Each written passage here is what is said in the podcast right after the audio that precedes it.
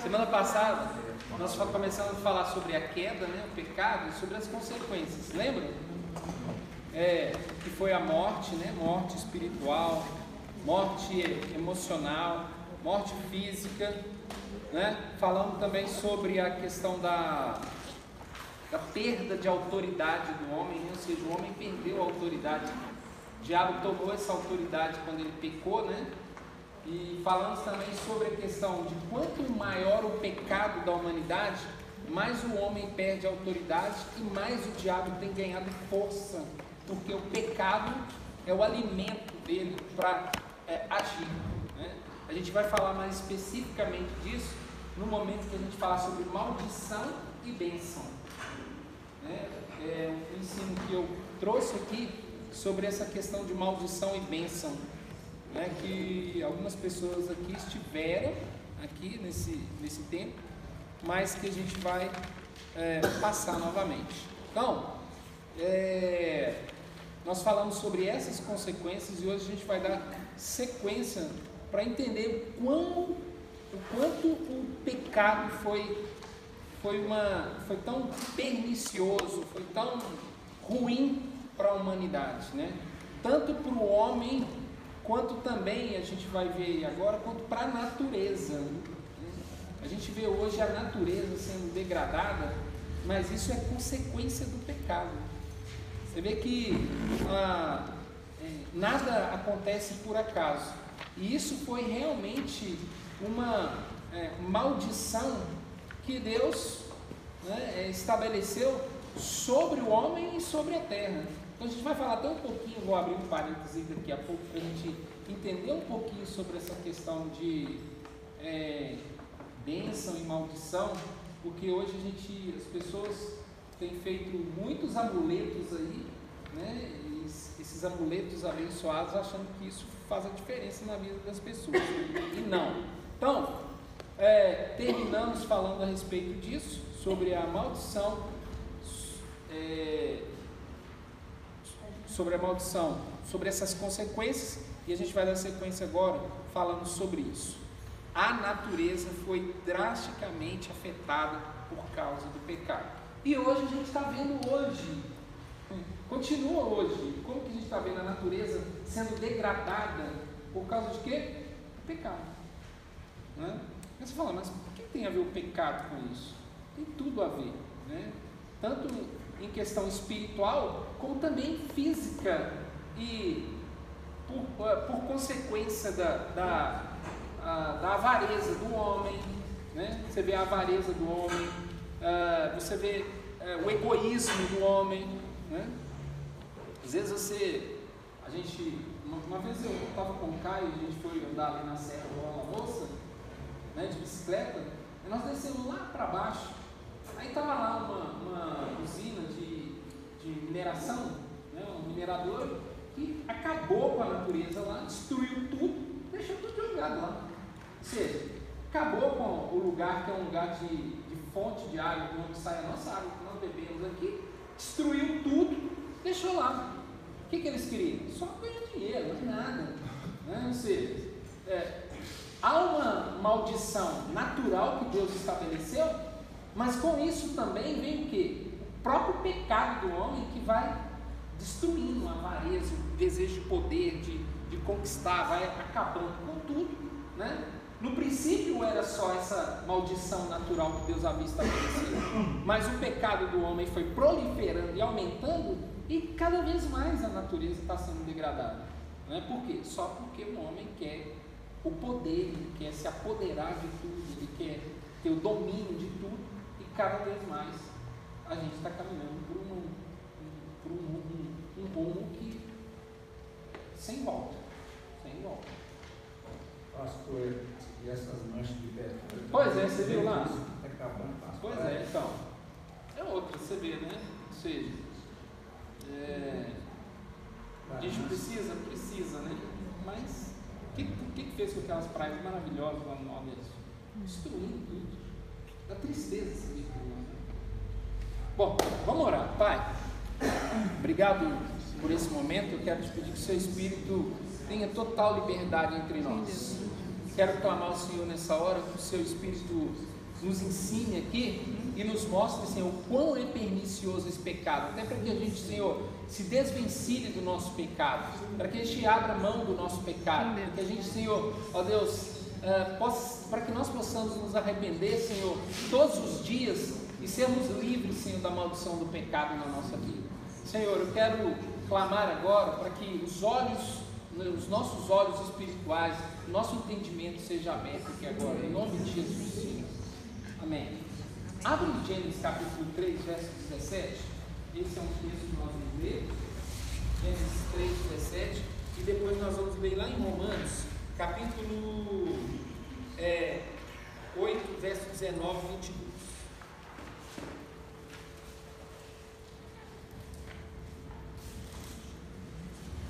Gênesis 3, 17 e 18. Lê para mim.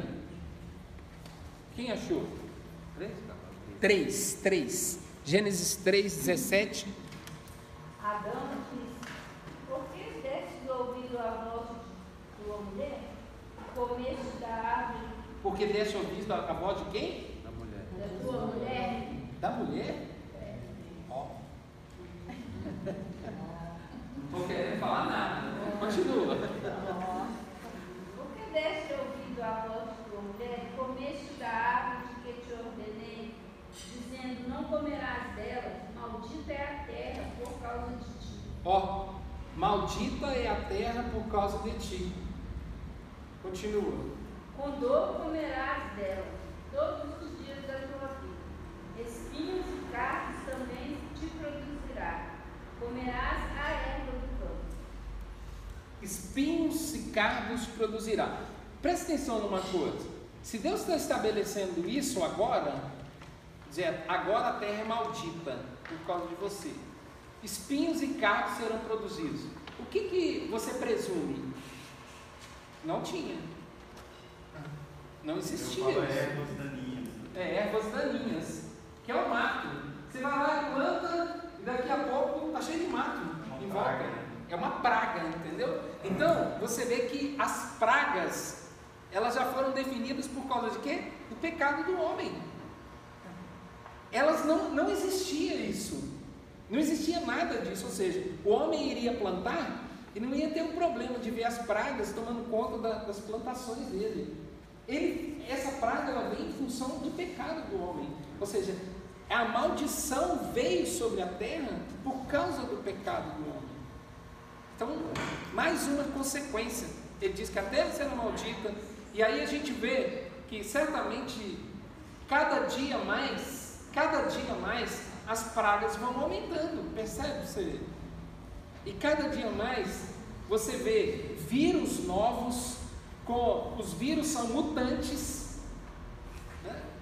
Estou né? falando agora de da terra, do ser humano, ou seja, você encontra um, uma, uma vacina para um, um vírus, H1N1, aí tem um H1N1 de uma outra espécie, porque ele vai mutando. Né? Então, há uma multiplicação por causa do pecado. Tudo isso por causa do pecado. Ou seja, é, essa maldição ela vai se estendendo e quanto, quanto, quanto mais o pecado aumenta, mais a maldição é, vai aumentando também, e as pragas vão aumentando. Então, toda a terra foi amaldiçoada por causa ah, do pecado. O que é interessante a gente entender isso é que isso abre um leque que eu queria ensinar aqui para você entender uma coisa. E aí, a gente vai quebrar alguns mitos, até mesmo que a própria igreja tem criado com isso, de é, fazer as coisas de consagrar as coisas e achar que as coisas são é, abençoadas. Então, hoje tem rosa, tem vassoura, tem tem tem que tem que mais? Fita, tem água, tem não sei o que. Ah, você põe água lá em cima, ela vai ser abençoada. Aí você vai beber, você vai ser curado. Então, quero já desmistificar isso e dizer que isso é uma mentira. Bênção e maldição está sobre a minha vida. A bênção está debaixo da obediência e a desgraça e a desobediência traz as, os infortúnios sobre a minha vida. Essa é uma realidade. Então, não adianta você querer falar assim, ó, até para a gente quebrar algumas outras coisas. Ah, você vai na minha casa ungir? Por que, que eu vou ungir sua casa? Para quê? Não se unge coisas, entendeu? Unge pessoas. A Bíblia não tem espaço para isso, para você ensinar, para estar tá ungindo casa, ungindo carro, ungindo, né? Ah, eu comprei um carro novo, Hã? aliança, ungindo. a unção e a bênção está sobre a minha vida. E a bênção na minha vida, ela é estendida a tudo que eu tenho. Entende? Ou seja, você é abençoado debaixo, e a bênção está debaixo da obediência. Se você está debaixo da bênção, as coisas que te pertencem, elas vão ser abençoadas. A Bíblia diz que os israelitas andaram por 40 anos no deserto, as sandálias deles não ficaram rotas e nem as roupas se rasgaram. Como assim? Porque Deus havia abençoado eles. Você nunca teve experiência de ter uma roupa que você até cansa da roupa, você fala, jogar fora. Ou seja, a bênção de Deus está sobre a nossa vida. E as coisas que me pertencem são abençoadas ou amaldiçoadas em função daquilo que está na minha vida. Não adianta eu ficar ungindo a minha casa se eu estou debaixo de, de desobediência. Não adianta eu ficar abençoando, ah, ora pelo meu carro, ora por aquilo, por isso, se a minha própria vida não tiver. Aí você vê assim, é como tocar cachorro de, de, carro, de casa com porta aberta. Ele vai embora e volta. Então a porta é a minha vida, é o meu coração. Uma bênção está sobre mim e a maldição também. Se eu ando em obediência e desobediência, a Bíblia é muito clara com relação a isso. E tudo isso vai se estender a tudo que você tem na sua vida a todas as coisas. Né? É, nós não vamos entrar no mérito agora, só querendo abrir um, um parêntese aqui para isso, porque a gente percebe que pelo pecado entrou uma maldição nas coisas. A maldição na terra, a maldição né, nas plantações, a maldição em tudo. Né? Então, é, por quê? Porque esse homem pecou. E porque esse homem pecou, ele atraiu sobre ele uma maldição. Assim também como aquele que anda em obediência atrai sobre ele também a bênção de Deus. É uma consequência natural na nossa vida. É uma lei de semeadura e colheita. Entende? Então, é, eu queria ler dois textos, vai ficar meio assim perdido nesse texto que eu vou ler agora, mas eu vou explicar direitinho, tá bom? Até porque a gente precisa ter um esclarecimento das escrituras, uma coisa que é para a gente entender Falando, o que, significa isso? Você vai achar o texto meio assim, aqui, mas eu vou explicar literalmente o que está nesse texto aí de Ageu, no capítulo 2. Ageu 2, 12 a 14. Leia esse texto para mim. Leia ele numa versão NVI. NVI ela é, ele é mais simples do que ler numa revista e corrigir. Se alguém levar carne. Presta atenção, gente. Olha esse texto. Se alguém levar carne consagrada na borda de sua veste, e com elas tocar num pão, ou algo cozido, ou em vinho, ou em azeite, ou em qualquer comida, isso ficará consagrado? Os sacerdotes responderam: Não. Não, presta atenção. Ele disse: Olha, se você pegar uma carne Pão. Não, carne. É. Consagrado. Consagrado. Ó, consagrou a carne a Deus. Tipo aquela, foi lá ofereceu. É disse, se você levar essa carne e através dela você encostar em outra coisa, o azeite, o vinho, alguma coisa, vai ser abençoado. É como se você pegasse, por exemplo assim, ah, esse vaso aqui, ele é consagrado. Aí eu estou levando ele comigo, eu coloquei ele dentro da minha casa. Ele está dizendo assim, eu coloquei ele dentro da minha casa. Se eu levar o vaso consagrado lá pelo pastor Caio, da igreja lá, entendeu? Que ele faz esse negócio lá na igreja dele. Pastor Caio levou lá e aí ele foi consagrou. Aí você leva em sua casa, aí sua casa está abençoada? Ele falou, não. Não. Ele está afirmando, o próprio sacerdote falou, não. Então você vai falar assim, ah, isso aqui é um azeite consagrado que eu trouxe de Israel. Tem gente que traz pó, tem gente que traz água de Israel, tem gente que traz água. Irmãos, Israel é uma terra abençoada, não tem, não tem a mínima dúvida. Mas presta atenção, tem nada a ver. Eu vou levar essa água para minha casa, aí minha casa vai ficar consagrada. Eu vou, vou colocar uma fitinha no meu carro, vou colocar um, um adereço, uma cruz. Vai, vai me proteger? Não vai. Não vai. Está dizendo não. Continua o texto. Em seguida perguntou a Geu, se alguém ficar impuro por, to por tocar num cadáver e depois tocar em alguma dessas coisas, ela ficará impura? Sim, responderam os sacerdotes, ficará impura. Ó, a impureza do homem torna as coisas impuras. Não entende? A impureza do homem torna as coisas impuras. E não, a, não a, a pureza das coisas. Entende? Então, aí continua o texto. Ele diz: olha, se o sacerdote for impuro e ele tocar em alguma coisa impura, ficará impuro? Vai. Entende? A Jô transmitiu essa resposta do Senhor. E o que acontece com este povo e com essa nação? Tudo que fazem e tudo que me oferecem é impuro? Agora prestem atenção. De hoje em diante, reconsiderem em que condições vocês vivam antes que se coloquem pedra sobre pedra no tempo do Senhor. É. Aí, lê de novo o começo aí. Diz, Ageu transmitiu essa resposta ao Senhor.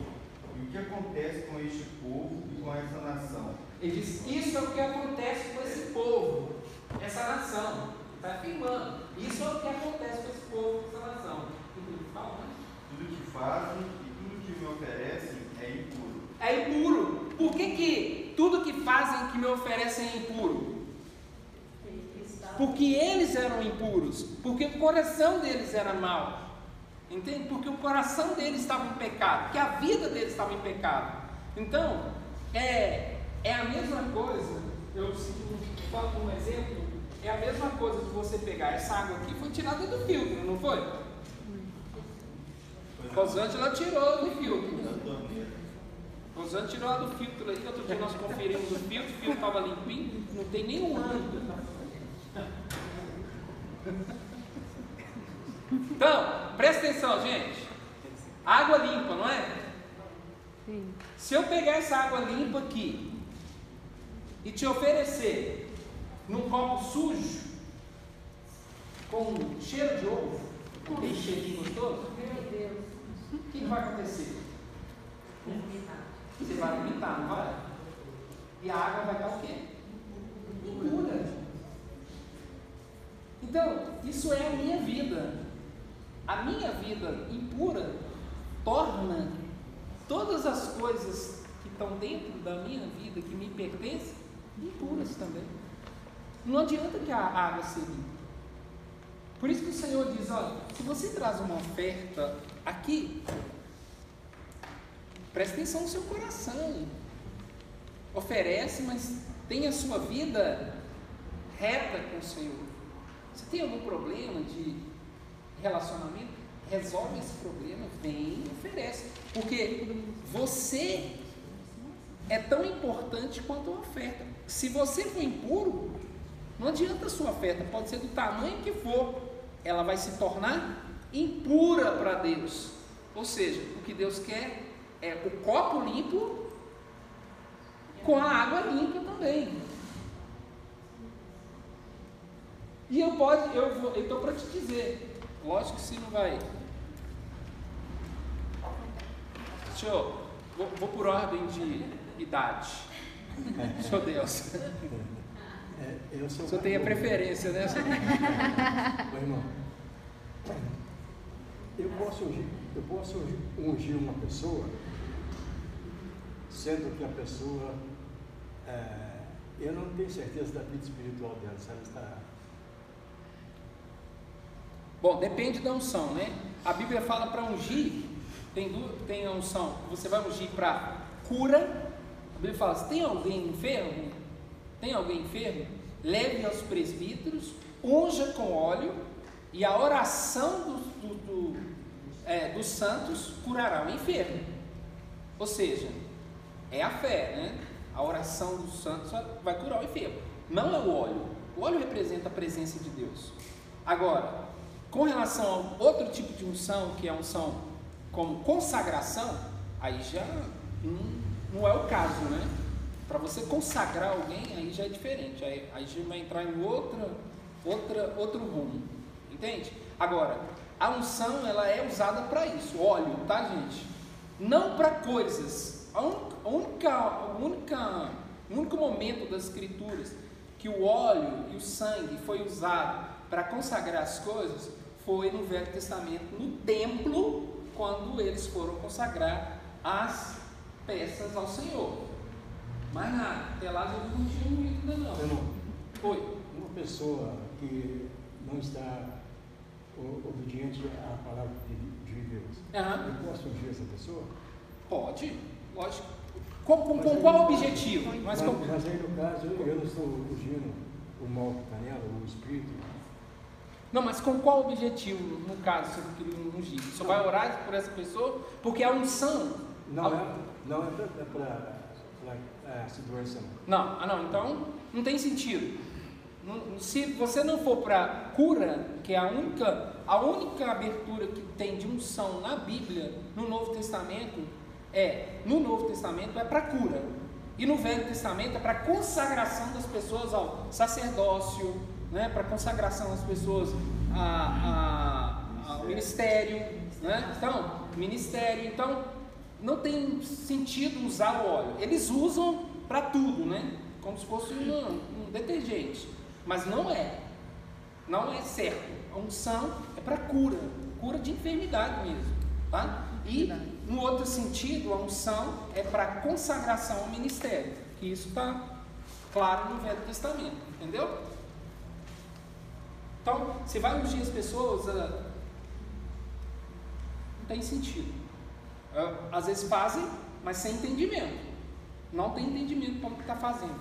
Porque você vai colocar óleo sobre a vida das pessoas com qual, com qual objetivo? Ou é cura ou é consagração. Ou, de outra forma, não tem sentido o óleo que vai ser usado na pessoa. Entende? Não tem outra. Não tem abertura na Bíblia para isso. Eu, É porque eu fiquei muitos anos na igreja quadrangular e lá existe muito esse trabalho, né? Uma consagração de água e tal. Eu já ouvi muito testemunho, sabe? Por exemplo, uma mãe tem um filho alcoólatra, bebe um pouco daquela água, entendeu? E a pessoa vai acabando com os vícios. Então, Deixa eu dizer uma coisa para você. Ela pode. A única coisa que curou aquela, aquele filho, você sabe o que foi? A fé. Fé. Não foi a água. Foi a fé. As pessoas transferem para a água, para as coisas. Mas é a fé que cura. Então, a- ela tem o entendimento que foi a água. Mas foi a fé dela que curou. a Certo? Ah, a fé dela, entendeu? Foi que fez aquilo ali. Foi o que Jesus fez com a maioria das pessoas. Jesus pegou, é, Jesus pegou, cuspiu na língua. Você já viu esse texto? Jesus cus, ele cuspiu na língua de um, de um mudo e ele foi curado. O que, que você acha que curou aquela, aquela pessoa? O cuspe dele ou a fé? A fé da pessoa. Tanto que toda, todas as pessoas que Jesus se deparou com essa, assim, ó, a sua fé te curou. Não foi assim? Então, então na verdade, é, eu não tenho dúvida. Ah, leva água. Mas você acaba criando um amuleto com isso, entendeu, Leoninho? Ou seja, é o mesmo amuleto que se, se vende na Aparecida do Norte. Você pode começar a vender nas igrejas evangélicas para falar assim: isso aqui vai curar. Entendeu? Você pode criar uma, uma- um precedente de, de fazer as coisas dessa maneira, e aí você cria esse amuleto. Ah, A pessoa leva água, ela não é curada, mas às vezes ela está crendo na água, mas ela precisa crer na- no poder do Espírito Santo que vai curar aquela pessoa. Eu não tenho dúvida de que essa pessoa, do que o filho dela foi curado, mas foi a fé dela que curou, não foi a água que curou. Entende? Assim como o cuspe, como Jesus pegou barro, passou no olho do fulano lá e curou, entendeu? A sombra de Paulo, o lenço de Paulo, o lenço de, de, de Paulo, a sombra de Pedro. Então, ou seja, é, essas coisas nós não podemos criar amuletos, que são verdadeiros amuletos, né? Que você leva e fala assim: não, isso aqui vai me proteger. Não vai te proteger. O que vai te proteger é a sua fé e a sua obediência. Entende? Esclarecido, gente? Mais alguma pergunta? É, o meu filho, ele trabalhava no local, na prefeitura, e tinha uma companheira dele de trabalho Ah. Que incomodava ele demais. Aí eu falei pra ele, falei assim, eu vou te dar um pouquinho de óleo, um Hum. óleo até que eu ganhei, que a Persília, o marido dela foi de Israel, e Uhum. ele me trouxe um pouco de óleo pra mim. Uhum. Aí eu dei ele um pouquinho de óleo e falei assim, passa lá na cadeira dela e ora pra ela. Aí ele fez isso. E ela mudou com ele. Uhum. Aí O que, que você acha que foi? A fé A dele? fé é dele. O dele, óleo? né? Porque ela não tinha consciência. Com certeza, a fé dele. É, é, a fé é que move as coisas. Então, então, eu não vou entrar nesse, nesse, essa, nessa seara agora, até porque a gente entra no outro rumo. Eu só abri esse parêntese aqui para a gente falar sobre a questão de como o pecado tem influência na nossa vida e nas coisas que a gente é, nas coisas que a gente nos pertencem. Entende? Só abrir esse parênteses porque é uma coisa muito controversa, controversa no, no sentido, quando você não conhece a palavra. Mas, por exemplo, se ele orou com fé e ele fez isso com fé, a fé dele que fez isso. Então nós não, pegamos, não podemos pegar esse óleo e sair passando para todo lugar. Porque senão a gente fala assim, não, é o óleo que vai fazer. Não é, é a sua fé. Sempre Jesus fez as coisas pela fé. Tudo no reino de Deus é pela fé. Entende? Você pode usar o que for. Jesus usou desses, dessas, dessas, dessas coisas, como barro, como cuspe, como lavar lá no tanque de Siloé. É? Tudo isso curou, mas não foi o tanque de Siloé, foi a, a fé daquele homem que fez aquilo.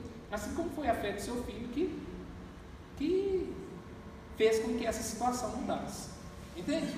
É a sua fé, a nossa fé. Então, você pode usar. A gente precisa absorver isso. Então, vamos dar sequência no que a gente estava falando. Eu só abri esse parênteses, vamos ler é, o texto de Romanos 8, 19. Ah, não. Vamos lá, então.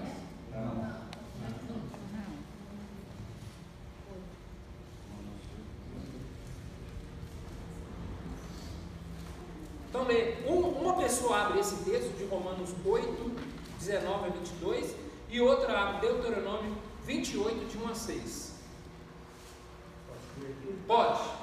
A ardente expectativa da criação aguarda a revelação dos filhos de Deus, pois a criação está sujeita à vaidade, não voluntariamente, mas por causa daquele que a sujeitou, na esperança de que a própria criação será redimida do cativeiro da corrupção para a liberdade da glória dos filhos de Deus. Porque sabemos que toda a criação sofre do gênero e suporta a angústia até agora.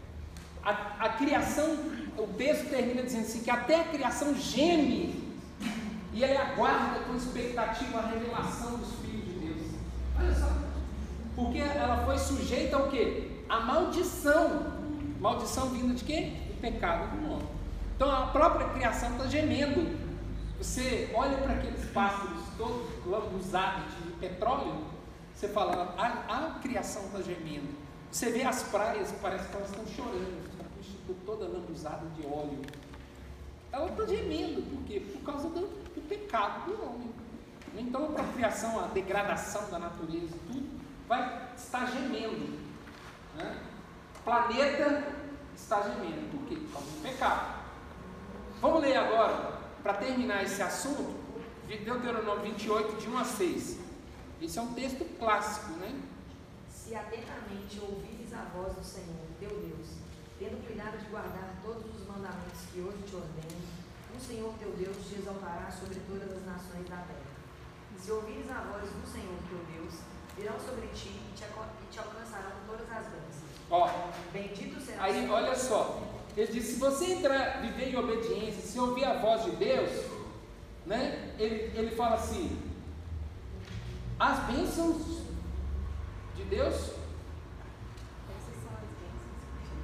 Aí ele diz: essas são as bênçãos que te acompanharão. Ou seja, elas vão te perseguir. Ao contrário do que as pessoas vivem fazendo, correndo atrás da bênção, não é? Todo mundo corre atrás da bênção. Mas se o homem precisa aprender que é a bênção que corre atrás dele, quando ele está em obediência.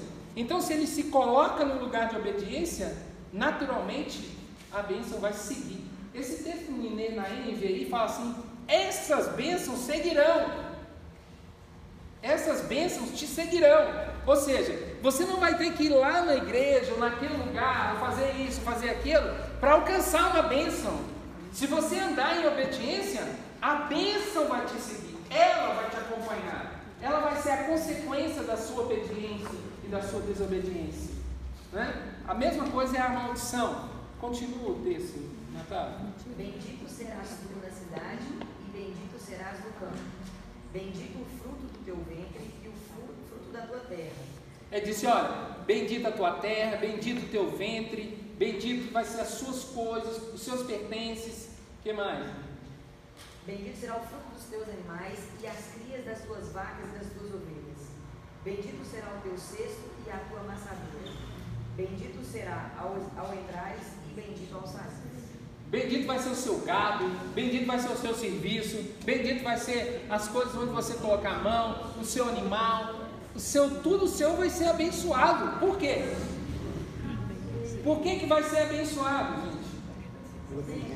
Porque eu, a bênção está sobre a minha vida debaixo da obediência.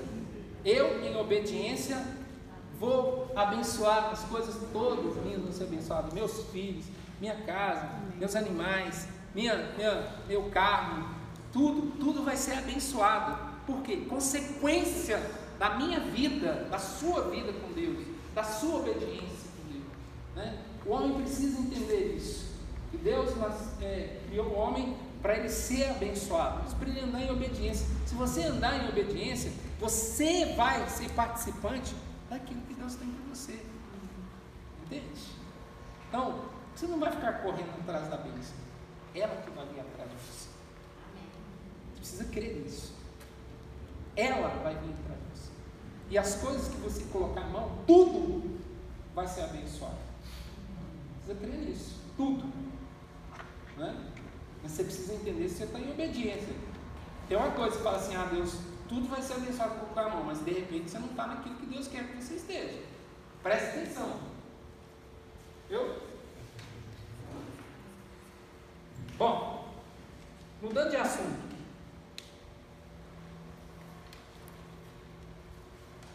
É, nós vamos agora. Entenderam ou não entenderam? Sim. Porque nós vamos partir agora para um outro assunto agora. Nós vamos pular de assunto. Nós vamos começar a falar da restauração das coisas. Por quê? Porque nós falamos da criação Aí você vai entender por que, que nós falamos da criação. Lembra que a coisa que eu mais falei na criação, que tudo era hum? perfeito. É a coisa que você mais deve entender. Por quê? Porque com o pecado tudo se tornou imperfeito. Tudo foi afetado. Então, mas o plano de Deus é de quê? De restauração. Essa restauração começa agora e vai até a eternidade, gente. Porque a Bíblia diz que haverá novos céus e nova terra. Novos céus e nova terra. Por quê? Até novos céus vai ter. Por que, que vai haver novos céus? Hum? Porque haverá restauração. Mas o que, que aconteceu no céu, gente? O que, que aconteceu nos céus? Não lembra o que, que aconteceu nos céus? Uma rebelião que aconteceu lá, o pecado começou lá. É por isso que vai haver novos céus. Porque lá foi contaminado também. E Deus não faz as coisas pela metade, Ele vai fazer novo. Novo céu nova terra. Por quê? Porque lá foi contaminado, a terra foi contaminada, tudo foi contaminado por causa do pecado. E Deus vai restaurar tudo. Então, uma restauração ela começa agora e termina na eternidade, quando Deus vai restaurar todas as coisas. Tamanho é a, a consequência do pecado. Né? O pecado foi tão maléfico, tão. No lugar para onde a gente for, e nesse lugar novo, nós não vamos ter lembrança do pecado mais. Não vai ter mais vestígio, resquício, nenhum pó de pecado mais. Entende? Esse, esse tempo já não vai haver mais pecado. Vai ser um tempo totalmente livre de pecado. Então, Deus não quer mais esse lugar que foi contaminado. Aqui foi contaminado e os céus também. Nós vamos fazer tudo novo. É por isso que Jesus veio, para restaurar todas as coisas. Então, nós vamos começar a falar dessa restauração para a gente entender o tamanho que vai ser essa restauração. Desde o começo de todas as coisas, a gente vê que Deus já havia prometido: olha, errou, saiu fora do plano, mas nós vamos restaurar. A gente vai ver agora alguns textos que vai nos mostrar que Deus mostra essa restauração, como ele ia, ele, ele começou a construir essa restauração. Lá em Gênesis capítulo 3, verso 15, leia esse texto para mim, alguém leia.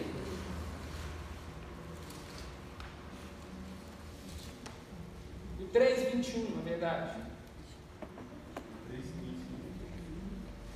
Não, 3,21. O 3,21. Fez o Senhor É. Deus vestimentas de peles para Adão e sua mulher e os vestiu. Você vê no texto aí, alguém já leu Gênesis aqui? Gênesis já leu, não é? Algumas pessoas já leram. Se não lê, é bom ler o texto. Bom, bom pretexto para você ler a Bíblia agora. Leia Gênesis. Quando o homem pecou, a Bíblia diz que ele viu que estava nu. Mas ele não estava nu. Ele abre os olhos. Aí ele chegou só estou nu. Aí o que ele fez? Ele cingiu ele com folhas de figueira. Cingiu, se cingiu, se cobriu com folha de figueira. Mas num dado momento, Deus veio, Deus, não sei, agora não pergunto como é que foi não. Cingiu ele com pele. Com pele, com couro. Isso era um grande sinal que estava acontecendo alguma coisa. Qual era o sinal? De que a cobertura e a restauração do homem não viria dele viria de Deus. Não do homem. Ele não se cingiria mais. E esse cingir, ele tem um significado muito mais do que físico, é espiritual. A cobertura, a justiça, tudo que aconteceria com o homem não viria do homem, viria de Deus. É por isso que Deus fez isso. E Deus, se ele fez isso com uma pele, significa que algum animal foi sacrificado. Significa também que sangue foi derramado. Não foi? Opa! O que, que te lembra? Começa a lembrar alguma coisa, não começa? Já lá no comecinho Deus já estava dando mostra, olha, a justiça pelo pecado e a restauração de coisas, de todas as coisas, vem de mim. Ou seja, você e eu não podemos ser salvos sem a ação de Deus na nossa vida. Amém? Quem vai cobrir você e Deus? Ele. Que vai nos dar esse, esse, vai nos dando esse privilégio. Ninguém mais pode fazer isso. Então ele já estava dando as amostras do que seria. Entende? E aí, nesse desenrolar, ele também, né, no Gênesis 3,15, leia para mim, Caio. Isaías 61, 10 também nós vamos ler esse texto. Porém, inimizade entre você e a mulher, e entre a sua descendência e os descendentes dela. Este ferirá a sua cabeça, e você lhe ferirá o calcanhar. É, veja bem, no primeiro momento do pecado, olha só como Deus já tinha tudo planejado. Ele disse: Olha, você vai ferir o calcanhar dele, do descendente da mulher. Mas o descendente da mulher vai ferir a sua cabeça. Ele está falando isso para quem? Serpente. A serpente. Quem é a serpente? Tiago. Está dizendo, ele vai pisar na sua cabeça. Ou seja, ele vai te destruir. O filho que nascer da mulher. Gente, presta atenção numa coisa: que em toda a história de Israel aconteceu um evento E olha como é o diabo é tão sagaz que de tempos em tempos, quando ele sabia que iria acontecer alguma coisa, havia um levante para matar crianças. Que, que aconteceu lá com, com Israel com Moisés? Se lembra? Com Moisés, toda criança, é, homem, menino, macho, que nascesse teria que ser morto. Por que, que vocês acham que isso aconteceu? Justamente porque eles sabiam, olha, dali já pode nascer descendente. Sempre teve isso na história, de estar tá fazendo isso e isso foi uma amostra do que ele queria matar, porque ele sabia, olha, vai nascer o descendente agora. Né? O que aconteceu quando Jesus nasceu e, é, é, e os magos foram visitar? Eles foram visitar e aí falaram, olha, o rei nasceu. Aí o Herodes falou assim, fala comigo que nós vamos lá visitar também ele, adorar. Ele queria matar. Sabe o que, que eles fizeram? Eles foram na cidade de. Hã? Não me lembro da cidade agora, tem que lembrar o nome. Foram lá e mataram todas as crianças de dois anos para baixo. Por quê? Eles queriam ferir a criança. Já sabia que ia nascer um menino e que esse menino ia destruir a vida ia acabar com ele. Né? Então, já foi uma profecia de Deus. O que nascer da mulher vai pisar na sua cabeça. Era o plano B de Deus para começar tudo de novo. Deus estava estabelecendo um plano B dele para começar todas as coisas novamente. Deus é muito fantástico. Nada foge ao controle do governo de Deus. Isaías capítulo 61, verso 10. Laís, leia para mim, Laís.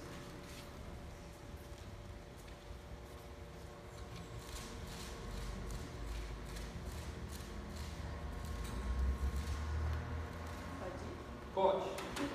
É grande o meu prazer no Senhor. Regozija-se a minha alma em meu Deus, pois ele me vestiu com as vestes da salvação e sobre mim pôs o manto da justiça. Qual noivo que adorna a cabeça como um sacerdote? Qual noiva que se enfeita com joias? Ele me vestiu com as vestes de Salvação. salvação. Foi Ele que nos vestiu com a veste de salvação. Não fomos nós que vestimos. Ele que nos vestiu. Lembra disso? A veste que ele vestiu, o primeiro homem, ele vai nos vestiu também com a veste da salvação. Então a salvação não vem de homens, a salvação vem de Deus. A salvação é o poder de Deus. A Bíblia fala assim: vocês são salvos pela graça e por meio da fé.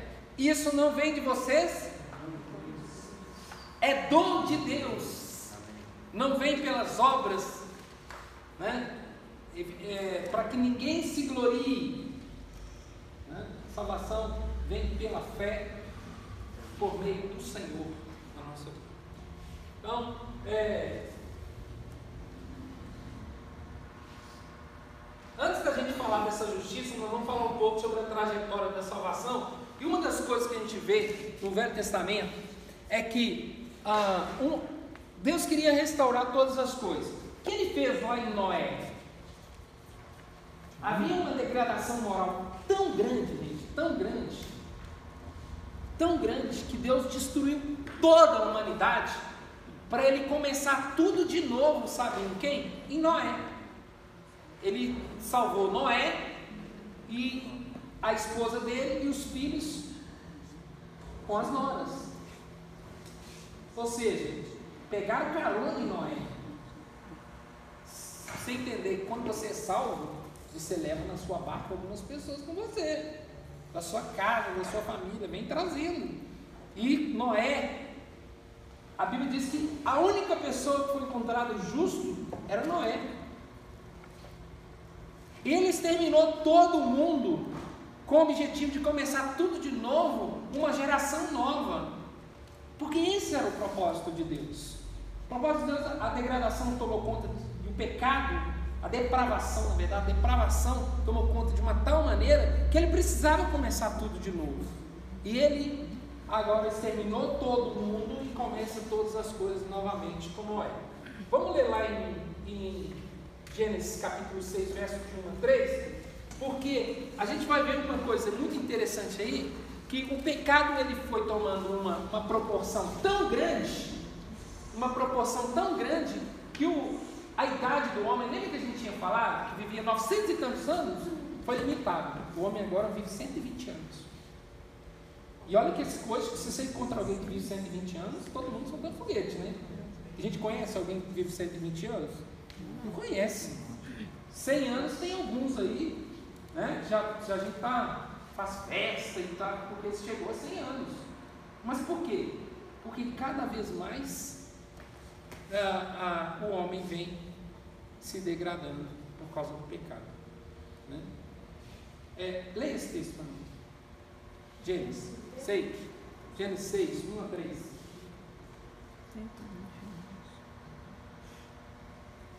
Depois, Gênesis 9, de 1 a 3 também. 1, 2, 3. A Luana está querendo ler. Vou deixar ela ler. Gênesis. Não vou pedir ela de ler, não. Quando os homens começaram a multiplicar-se na terra e lhes nasceram filhos, os filhos de Deus viram que as filhas dos homens eram bonitas e escolheram para si aquelas que lhe agradaram. Então disse o Senhor: Por causa da perversidade do homem, meu espírito não contenderá com eles para sempre. Ele só viverá 120 anos. Ó, por causa da perversidade do homem, ele só vai viver 120 anos. Limitou. Acabou. Não tem mais esse negócio de viver 500, 600, 700, 800, 900 anos. Acabou. E hoje está vivendo 50, 60. E a, e a juventude hoje tá, é a que mais está sendo assolada por causa de quê? Pecado. É tráfico de droga, é bandidismo, é tudo. Então está morrendo cada vez mais cedo. Droga e, e etc, etc, etc. A gente vai vendo que vai reduzindo esse, essa, essa faixa etária. Por quê? Por causa do pecado. Porque o homem mesmo, ele vai sofrendo as consequências de quê? Do seu próprio erro. Gênesis 9, de 1 a 3. Abençoou Deus a Noé e a seus filhos e disse: Sede fecundos e multiplicai-vos e enchei a terra. Pavor e Ó, lê de novo, alto isso aí. Lê alto. Abençoou Deus a Noé e a seus filhos e lhe disse: Sede fecundos, multiplicai-vos e enchei a terra. Opa, nós já ouvimos isso algum antes? Sim. Onde? Hã? Onde nós vamos? Adão, não foi? Tá vendo que Deus queria começar tudo de novo? Sede fecundos, enchei a terra, enchei a terra, e aí? Pavor e medo de vós virão sobre todos os animais da terra e sobre todas as aves do céu. Como é que é? Não entendi. Pavor e medo de vós virão sobre todos os animais da terra e sobre todas as aves do céu. Tudo que se move sobre a terra e todos os peixes do mar nas vossas mãos serão entregues. De novo, olha só, tudo que Deus havia falado para Adão, agora ele fala para Noé. O que, que ele estava querendo fazer? Começar tudo de novo, gente. Fazer tudo novamente. Era essa a intenção de Deus. Mas você acha que Deus não sabia que não ia dar certo? Lógico que sabia. Deus estava mostrando que não tinha como restaurar, mas ele queria, estava de uma tal forma que ele Vou tentar de novo. Vou fazer de novo. Né? Vou mostrar para o homem que. Vou mostrar para ele mesmo que ele não tem condição de ser salvo por ele mesmo. Porque lá em Gênesis 8, 21, e depois a gente vai ler Gênesis 9, 20, né? E não, essa não era a solução. Pode ler esses textos. Vamos ler esses textos, que eles são muito interessantes a gente ler todos esses textos. Lê para mim, Jean, você está querendo ler? Eu vi que você está querendo ler.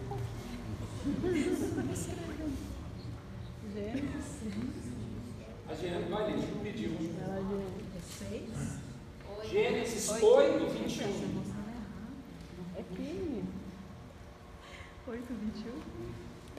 E depois Gênesis 9, 20. Pode ler? Pode?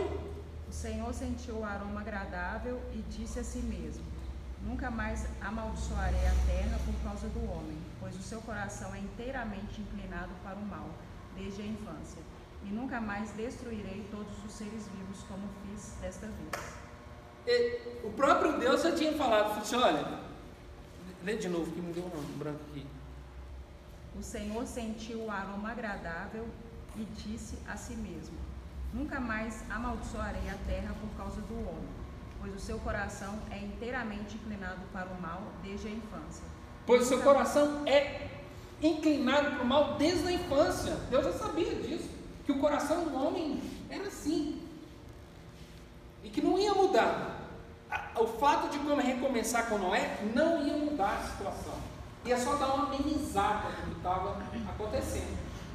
Porque Deus iria ter, que- ter que intervir de uma outra forma. O pecado, Paulo diz, em certo momento nas Escrituras, ele disse assim: O bem que eu quero fazer, esse eu não faço, mas o mal que eu não quero fazer, esse eu estou fazendo sempre. Aí ele descobriu uma coisa: o que que ele descobriu? Ele fala assim: Eu descobri que a lei do pecado está dentro de mim. Eu preciso ser livre dessa lei do pecado, que eu já nasci com ela. Eu sou tendencioso a errar, a pecar. Não adianta, não vai ter remédio para isso. Só há um remédio para isso.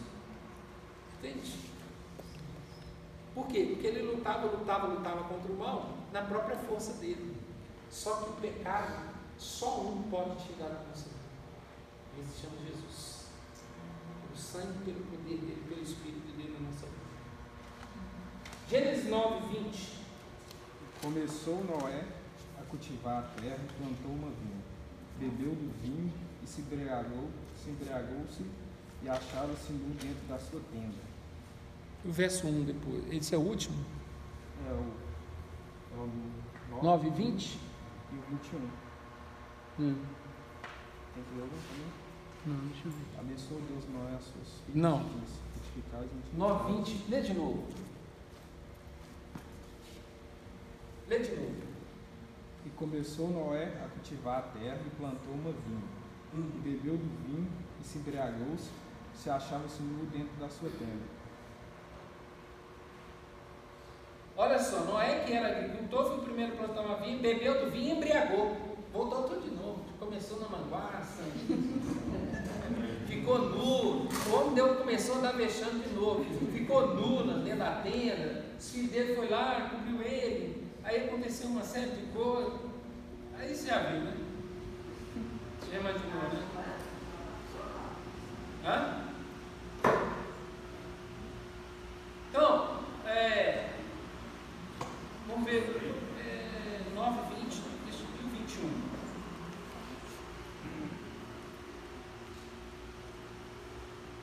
Cã, pai de Canaã, viu a nudez do pai e foi contar aos dois irmãos que estavam lá de fora. Mas Sem e Jafé pegaram a capa, levaram sobre os ombros e andando de costas para não verem a nudez do pai, cobriram. Ou seja, aqui, depois a gente não vou nem continuar o texto, não, porque ali houve uma maldição de Canaã, porque ele viu a nudez do pai. Bom, sintetizando aqui, voltou tudo de novo. Ou seja, o pecado não ia adiantar, ele ia dar sequência. Deus estava mostrando que não vai, não, era só uma amenizada naquilo que estava acontecendo, de tanta depravação. Mas que a iniquidade, pelo ver- verso 8, capítulo 8, verso 21, é que essa iniquidade já estava dentro do homem. E aí a gente vai ver que em todo o Velho Testamento, gente, quero agora, a gente precisa entender uma coisa, até para você, quando você for ler o Velho Testamento, as pessoas não entendem nada do Velho Testamento, mas o Velho Testamento, toda a Bíblia, toda a Bíblia, presta atenção numa coisa que eu vou dizer, ela está apontando, sabe para quem? Para Jesus. Todas as escrituras estão apontando para Jesus. Quando você vê lá Abraão, quando Deus, Deus fala assim com Abraão, Abraão, me entrega o seu filho, o seu único filho, sacrifique para mim. O que você acha que Deus estava mostrando para ele? Hã? Ele iria entregar seu único filho. Ou seja, é, Então, a gente chama isso de tipos, de algumas coisas que são tipos de Jesus. São algumas coisas que mostram, revelam a pessoa de Jesus no Velho Testamento e o que iria acontecer. São fatos proféticos. O que é um fato profético? É que está mostrando o futuro. Esse fato é agora, mas ele está mostrando uma realidade futura. Né? É, igual eu disse aqui domingo, lembra que a transformação da água no vinho foi um ato profético. Por quê? Porque o vinho foi transformado em um vinho novo. Né? E esse vinho novo, ele se transformou, era o que na verdade? O Espírito Santo que depois viria. Jesus estava mostrando, olha, vem um tempo novo com vinho novo para vocês, para alegrar o coração de vocês. Então são tipos proféticos. Então, Abraão, aí a gente vai ver uma série de homens e de pessoas e situações que a gente vai ver. Isaac era o tipo de Jesus. Olha só, lembra de Isaac? O que, que Abraão fez com Isaac? Não, não, é. Abraão. Abraão fez com Isaac. O que, que ele mandou fazer com Isaac? Buscar uma noiva para ele. Quem é a noiva? Hã? Quem é a noiva de Jesus? Vem buscar uma noiva para ele. Vai lá buscar uma noiva. Para quê? Para casar com o meu filho. Então, são tipos na Bíblia que vai mostrando o que iria acontecer. É, José, né? também é outro. A imolação do, é, imolação do cordeiro, a serpente que foi levantada no deserto, tudo isso estava apontando, gente, para alguma coisa que iria acontecer, a vinda de Jesus. O tabernáculo entre, entre o povo. Mas o que tem a ver o tabernáculo entre o povo? Tem sim. A Bíblia diz que Jesus veio e tabernaculou entre nós. Você sabe o que é tabernacular? O verbo no, no, no grego significa morou entre nós. Então, habitou, viveu entre nós. Ele tabernaculou. Então, quando o tabernáculo era colocado no meio do povo, estava dizendo: Olha, eu vou vir e vou habitar no meio de vocês. O próprio Deus vai vir e habitar no meio de vocês. Lá no Velho Testamento, o tabernáculo ele era colocado no meiozinho, o povo ficava em volta. E, e Deus estava mostrando, ó, eu vou vir as tribos, né? É, eles ficavam em volta e o tabernáculo no meio. Estava dizendo, olha, o próprio Deus vai vir e habitar entre vocês. Emanuel é o quê? Deus está conosco. Ele veio habitar em nós. Ele veio habitar nesse lugar. Então, a, a, o resgate de Boaz, Ruth, quando Ruth foi resgatada por Boaz, é também um tipo de Jesus. Né? Eu sugiro que vocês leiam a Bíblia. Né? Vai lendo a Bíblia e a partir de agora vai abrir os véus, vai abrir um véu de entendimento sobre vocês. Leia velho, leia novo. Nunca deixe de ler o novo, tá? Nunca deixe de ler o novo. O velho você vai caminhando devagarzinho e você vai vendo É coisas. mais fácil falar o contrário. Todo mundo vai no novo e esquece do velho. Todo mundo foge do velho, tão chato que é. Nossa, Não é ele não é chato. A leitura do Ele é, Velho Testamento é chato muito. demais. Nossa, ele é muito. eu penei com ele. Ele é mais legal. Velho, tem coisas que você vai você, você descobre no Velho Testamento e fala, meu Deus. Outro dia o cara estava mandando um negócio, ele me falou assim, Carlos, o que é o negócio do madeiro, né? Da, da cruz. Né? Vai falar a cruz. As pessoas havia uma maldição daquelas pessoas que mor- mor- morriam na cruz. É uma lei que Deus estabeleceu. Quem morria na cruz teria que ser arrancado antes de, da virada do dia. Né? Não podia é, passar a noite na cruz. Por quê? A cruz era a morte mais maldita que você podia imaginar. Ou seja, quem iria para a cruz era a pessoa mais criminosa, era o maior criminoso, ele ia para a cruz, o mais maldito de todos, porque ele ficava exposto para todo mundo e para dizer, aquele lá é o criminoso que foi condenado e morto. Então Jesus foi morto lá no Calvário, lá em cima, com uma humilhação das maiores. E imagina a maior humilhação hoje para nós aqui no nosso tempo. Essa era a maior humilhação. Então, Jesus foi o maior, foi condenado, morto como o maior criminoso. E a Bíblia diz quando O Velho Testamento diz Velho. Testamento, é lógico, né? Você fala, você quer ler, você quer ver mais história. Por exemplo, falar lá da construção do templo, que o marco, que a porta, que a medida, que o, a, a cortina vermelha. Eu falei, gente, Ó, vou falar uma coisa com você. é muito detalhe. É muito detalhe, Deus é detalhista e cada Sim. detalhe tem um significado, tá? Sim. Te falando que eu acho assim? Você não eu, eu sei disso. Genealogia, fulano nasceu de fulano, outro nasceu de ciclano, né?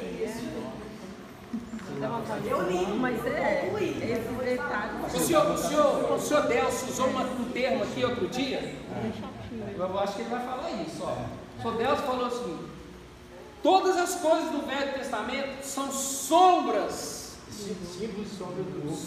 símbolos e sombra do Novo Testamento, sombra da realidade. Novo Testamento e Jesus é a realidade. Aquilo são sombras, só vai acontecer. Aquela pessoa que não entendeu o Velho Testamento, é mais difícil para entender o novo, porque o velho aponta para o novo. Exatamente. Ele está sempre apontando para o novo. E todas as coisas no Velho Testamento, gente, ele tem, tem uma seta. Ó, e essa seta está apontada. Jesus. Ele está vindo. Olha como vai ser. As profecias. Se você ler os, os profetas, você vai ver as profecias falando de Jesus. E a virgem dará a luz. E, a, e, e ele. é, Quer ver outra profecia? É, e tu, Belém Efrata, és a menor entre todas as cidades, de ti virá o Salvador. Então começa a profetizar e você fala assim: não, ele está falando de Jesus, ele nasceu em Belém. Tem aquela passagem também que mostra o choro, né? Quando Jesus nasce, que mata os É, bebês, tem a passagem também. né, de Ana chorando. Exatamente. Consolada. É o texto que eu falei aqui agora atrás. Ah, É, eu falei. E outra coisa, pela lei, ninguém foi salvo. Hã? Peraí. Quando você vê o novo, Hã? depois vê o novo. Aí quando você volta vendo o velho, Você vai entender melhor o velho. É por isso que eu estou falando, leia o novo, nunca deixe de ler o novo. Porque quando você for ver o velho, você vai falar, oh, Jesus falou isso, ó, Jesus falou aquilo. Porque tudo que Jesus citou, ele estava citando o velho. Nem só de pão um homem viverá. Vai lá em Deuteronômio capítulo 5, você vai encontrar esse texto. Mas de toda palavra que procede da boca de Deus. Todos os textos que Paulo cita, todos os textos que Jesus cita, tudo está no Velho Testamento. Interessante também a passagem Seu, da seu Páscoa. Deus. Pela lei, ninguém foi salvo. Ninguém. Ninguém é salvo pela lei, tá, gente? A lei é só um limite que foi estabelecido porque o pecado ele tomou uma proporção muito grande. Nós, nós paramos, hein? É, ninguém, deixa eu dizer uma coisa aqui. É, quando o homem fala assim, ah, a Bíblia foi escrita por homens, por isso que eu não acredito nela. Espera aí. Nós estamos dentro de um contexto humano. Nós vamos enviar anjos para escrever a Bíblia? Não. Não tem como. Entende? Se você está dentro de um contexto humano, tem que ser homens para escrever. Homens inspirados por Deus. Toda a Bíblia foi inspirada por Deus. Não há contradição nela. Por que, que eu estou dizendo isso? Porque, outra coisa, Deus tinha que usar um homem para a salvação. Então, o que, que acontece? Deus estabeleceu as coisas tão de forma tão correta que ele estabelece primeiro, ele chama um homem de um certo lugar, chamado Abraão. E ele separa esse homem, desse homem ele cria uma família, dessa família gera uma nação, e dessa nação a gente vai ver que nasce o Salvador. Jesus era judeu. Judeu literalmente. Ele era hebreu, judeu, né? israelita. Quando a gente fala de judeu, é porque é da tribo de Judá. As pessoas tra tratam hoje de judeu o israelita. Mas é uma coisa que é interessante que O israelita, é, ele, o judeu, na verdade, eram os descendentes da tribo de Judá. Não é todo, não é todo israelita que é judeu, não.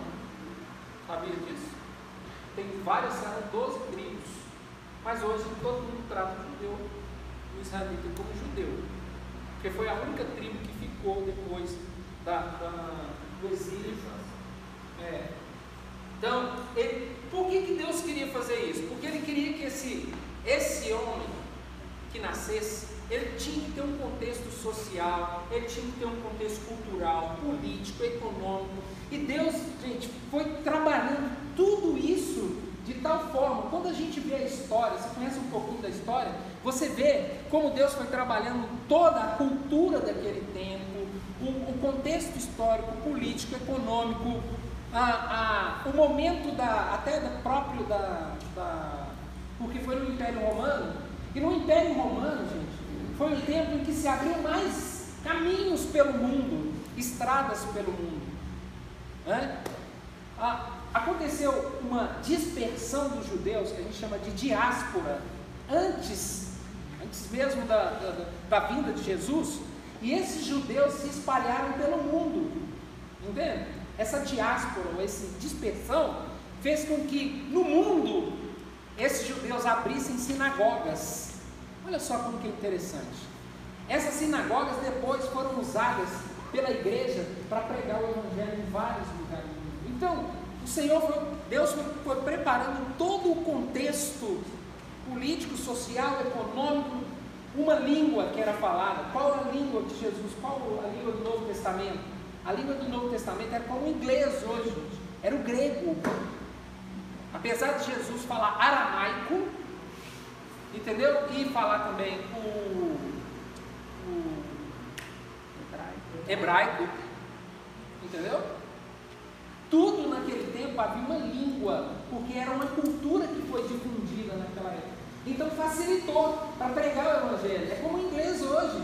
Você vai na China, você fala inglês, você anda na China, no Japão, em qualquer outro lugar do mundo. Então a língua era o grego.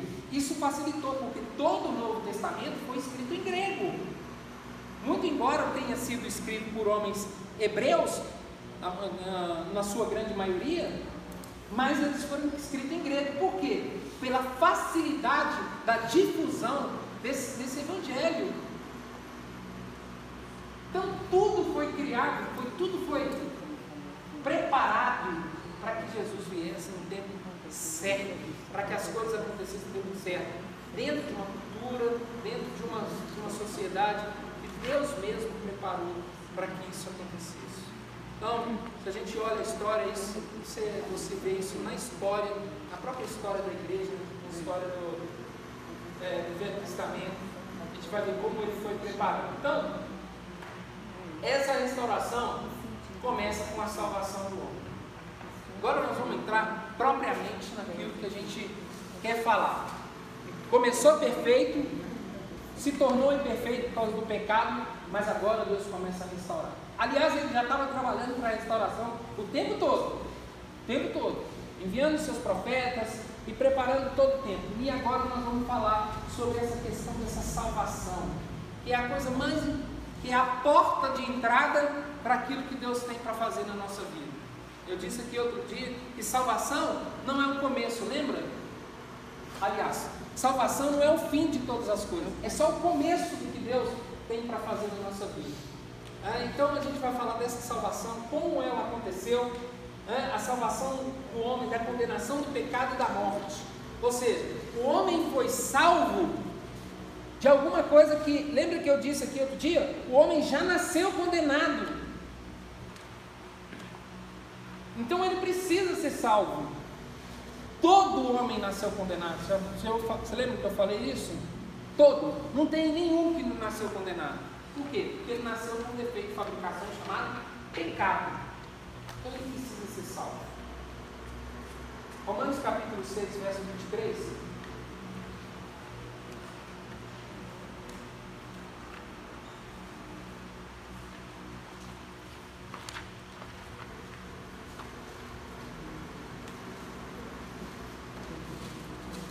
Romanos capítulo 6, verso 23. Você achou? Então, Pois o salário do pecado é a morte, mas o dom gratuito de Deus é a vida eterna em Cristo Jesus nosso Senhor. Pois o salário do pecado é a morte. Onde que foi estabelecido isso? No jardim do Éden. Como que foi?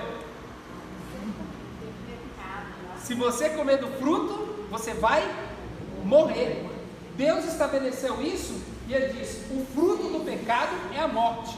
Mas ele fala: mas o dom gratuito de Deus é a salvação através de quem? Cristo Jesus. Então, não? Vamos repetir. Salário é recompensa, não é?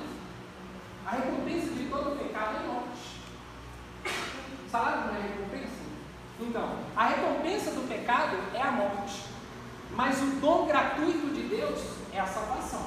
Ou seja, se o homem peca, ele vai morrer. Lá no Éden, o que, Deus falou para o homem? O dia que você comer, você vai morrer. Foi um decreto que Deus estabeleceu. O primeiro decreto que Deus estabeleceu foi esse. O dia que você comer, você vai morrer. Então, para que o homem pague o seu pecado, o que, que tem que acontecer, gente?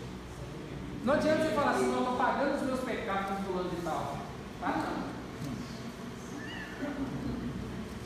Você já viu os termos? Você fala assim, não, estou pagando os meus pecados, casei com fulano de tal, estou pagando os meus pecados.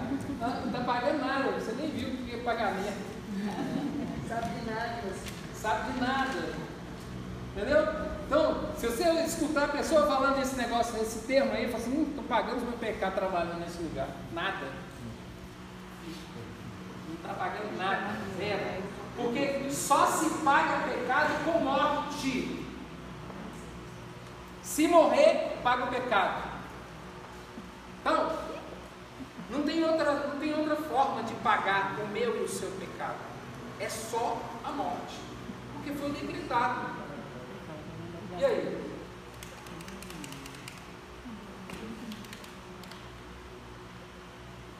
Abre lá em Hebreus capítulo 9, 22.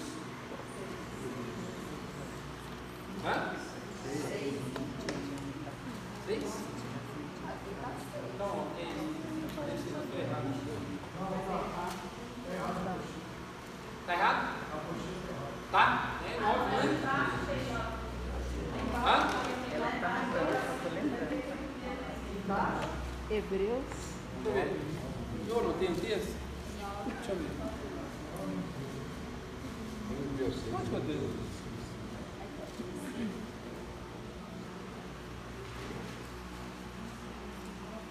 Não, é 9, 22. Corrige aí, tá? Mas do lado tem 9, 22. Não, tá repetindo. Mas é 9, 22. Então 6, 22. Hã? Tem. É 9, 22 mesmo. É isso mesmo que eu quero.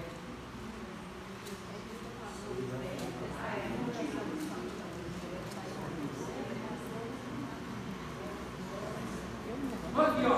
Vamos ler lá. 9, 22. É isso mesmo. O que, que diz aí?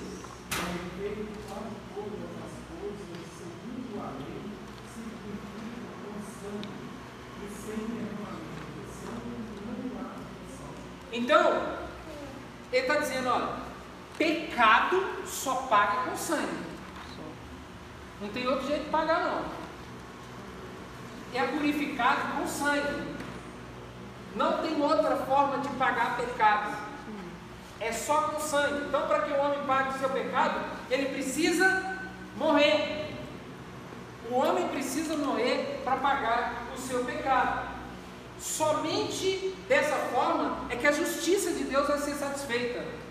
Se o homem não morrer, a justiça dele não é satisfeita. Ou seja, como se faz justiça por um pecado? Com morte, derramamento de sangue. É por isso que lá no Velho Testamento, aí nós vamos entrar lá. Hã? Então, está vendo? Lembra que no Velho Testamento, o que, que acontecia no Velho Testamento? Se oferecia um cordeiro, Se oferecia carneiro, bode, por quê? Porque havia derramamento de sangue. E esse derramamento de, de sangue fazia o quê? Expiação de pecado. Não é? Ou seja, mas era um sacrifício que a gente chama de sacrifício vicário. Você já ouviu essa palavra? Transferência de culpa. Você transfere a culpa para alguém. O que, que se fazia? o homem pecava e aí ele pegava um animal.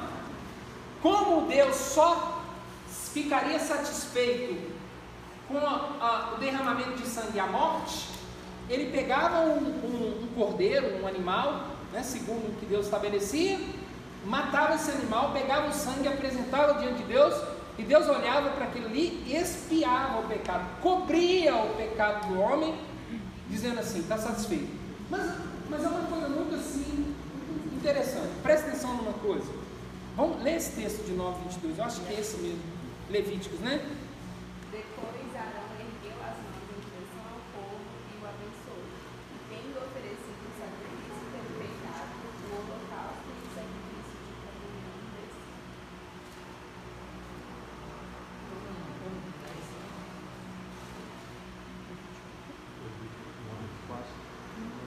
Não.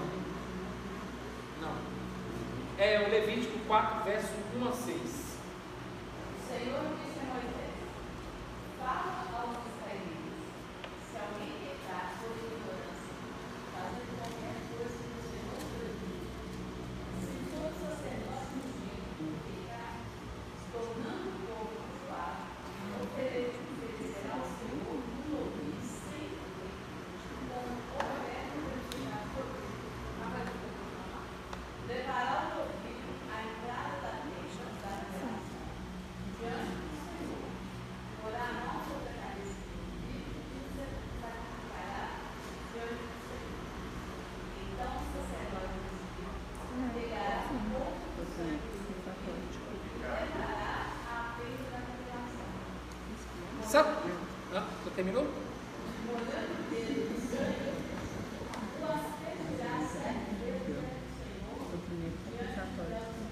Ah, então o que, que acontecia?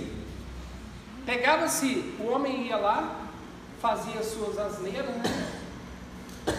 cometia os seus pecados, e aí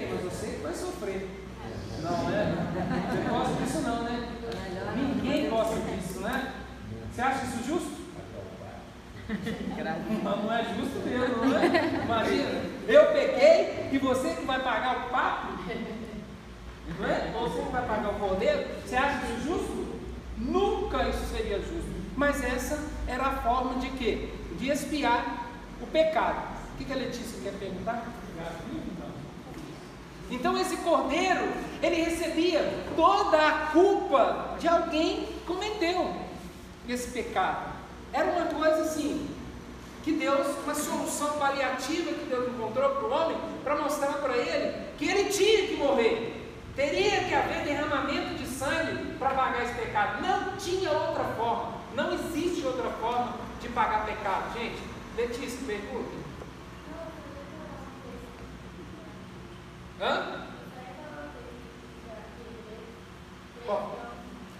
Qual que é? Lê.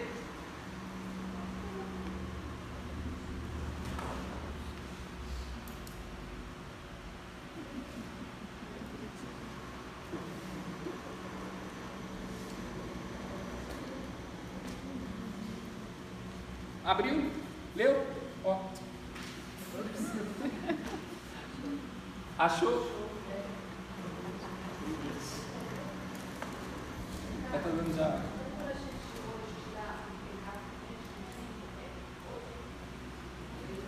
Lógico. Aí deu mal, não deu? Ah, lê. Hã? Não, lê alto. Mais alto, deixa eu aumentar o volume.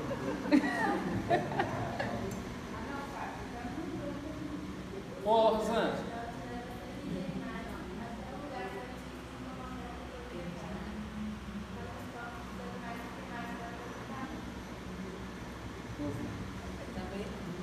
Tá vendo, Letícia? Seu volume máximo.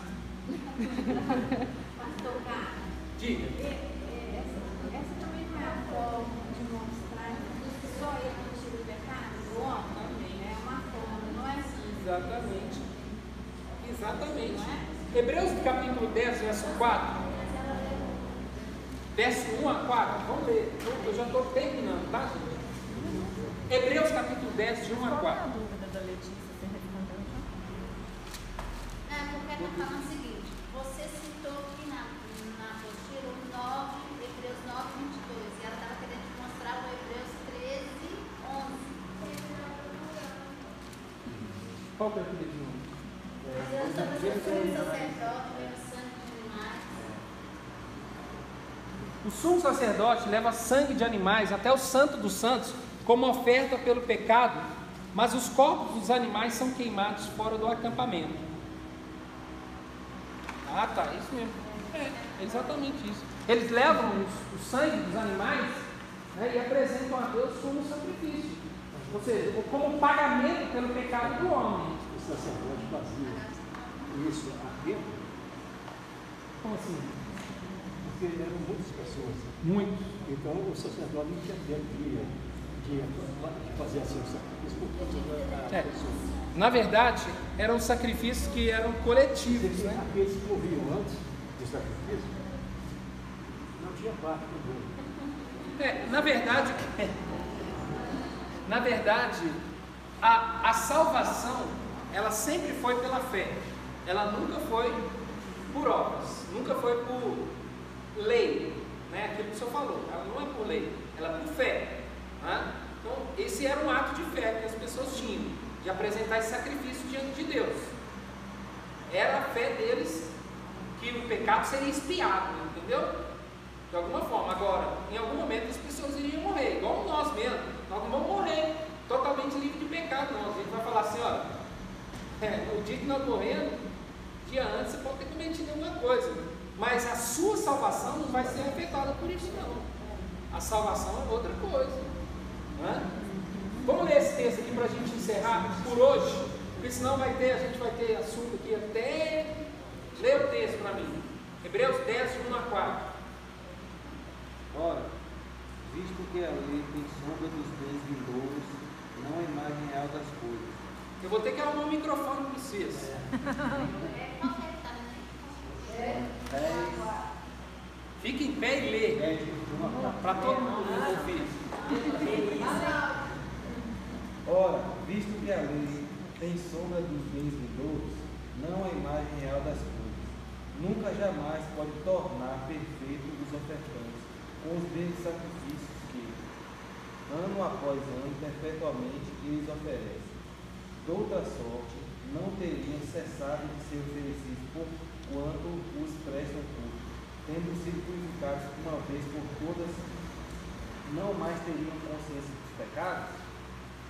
Entretanto, nesse sacrifício faz-se recordação de pecado todos os anos, porque é impossível que o sangue de todos e de vós remova pecados. Opa! Ele disse: olha, esses sacrifícios era só uma sombra, porque eles eram imperfeitos. Era impossível eles tirar o pecado. Eles eram só uma lembrança. Vocês passaram o ano pecando. Vou oferecer um sacrifício para redimir, para limpar o pecado de vocês. Vocês passaram o ano pecando. Então eu oferecia, mas era imperfeito. Por quê? Só na semana que vem que eu vou responder.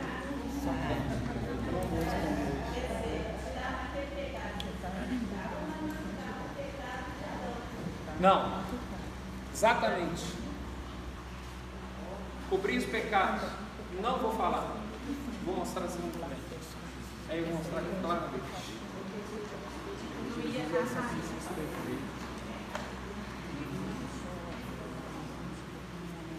E aí a caixa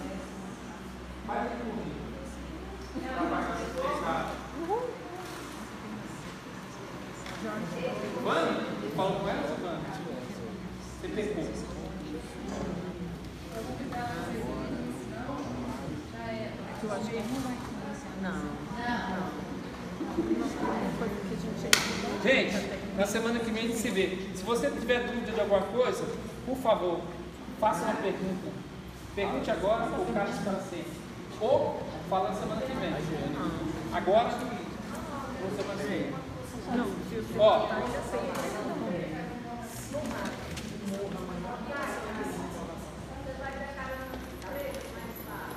existe uma coisa chamada arrependimento. Qual que é a pergunta, Nath? Qual que é a pergunta? Caminhei, mas é aquilo que a gente discutiu outro dia lá em casa. Eu caminhei a vida inteira certo. Aí eu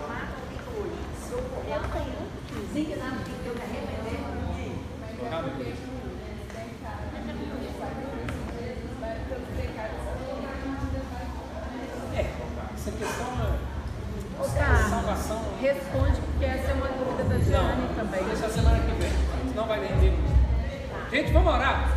Deus, obrigado por esse momento. Leva-nos debaixo da sua paz. Obrigado, Senhor Deus.